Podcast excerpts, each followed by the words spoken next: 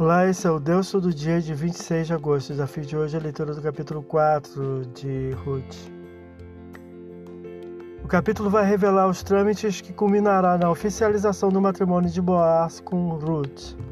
Boaz, sabiamente, tomará posição no lugar certo para iniciar o assunto, a praça ou lugar próximo à porta da cidade, onde geralmente tomavam assento os anciãos da cidade, que compunham uma espécie de tribunal civil local para assembleias e ajuntamento dos habitantes.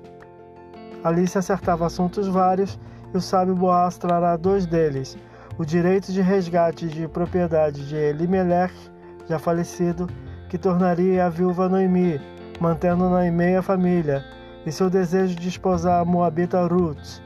Sabiamente vinculará ambos os assuntos. A questão era que haveria um parente de Elimelech mais próximo do que Boaz, que teria a preferência na tomada de decisão quanto a adquirir a propriedade. Interessante é que o parente mais chegado, que teria condições de ser o resgatador, não foi nomeado pelo autor, versículo 1, sendo relegado ao anonimato, ao passo que Boaz será lembrado como ascendente do rei Davi e do Messias.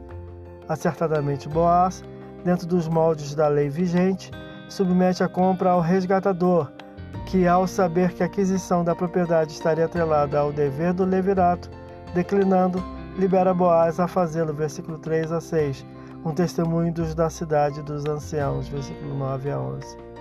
Boaz assume a grande responsabilidade e não somente redime a herança, como toma Ruth como sua esposa, então sela o matrimônio do qual adveio um filho, versículo 13, o qual Noemi assumiu como neto, versículos 14 a 16. O judeu belamita Boaz, que significa força, descendente da estrangeira Tamar, filho da cananeia Raab, gerou com a moabita Ruth aquele que viria a ser avô do rei Davi, versículo 18 a 22, ascendente do Salvador Messias, que viria um pouco mais de um milênio. Esse é o Deus todo dia, boa leitura que você possa ouvir Deus falar através da sua palavra. Agora segue a mensagem e pensamento do dia do pastor Heber Jamil. Até a próxima.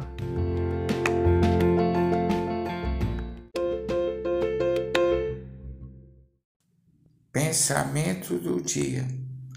A compreensão das Escrituras se dá com a ação do Espírito Santo, mas é necessário também um trabalho do leitor em meditações e estudos. A dedicação ao estudo da Bíblia coopera para que se tenha uma mentalidade bíblica da vida, que é necessária ao crente. Pastor Heber Jamil, que Deus te abençoe.